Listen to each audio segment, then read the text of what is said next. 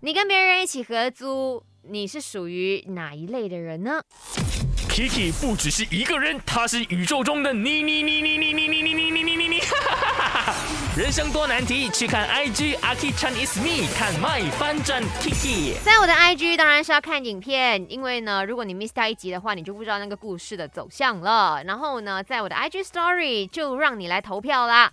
跟别人一起住，你是属于 A 负责照顾你的 housemate 的起居饮食的人，B 你的 housemate 是你的 mate，你从就经常会吩咐他做事情，或者是 C 你跟 housemate 是完全没有交流的。到底你是属于哪一卦的呢？OK，我看到四十五八线的人都是说，哇哦，你们都是暖男暖女诶，负责照顾你的 housemate 的起居饮食。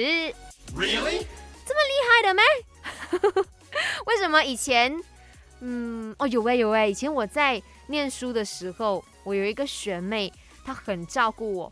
我就忙着做舞台剧嘛，然后一回来的时候呢，学妹就会剥好那个龙眼还有荔枝给我吃，而且是会去那个种子。我觉得说，哇，我学妹也太爱我了吧！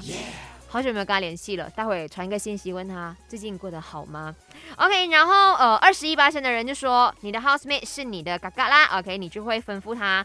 还有三十四八线的朋友说呢，是完全跟 housemate 没有交流的。呃，来，你可以继续跟我分享哈，你跟别人一起住的话呢，你是属于哪一类的人呢？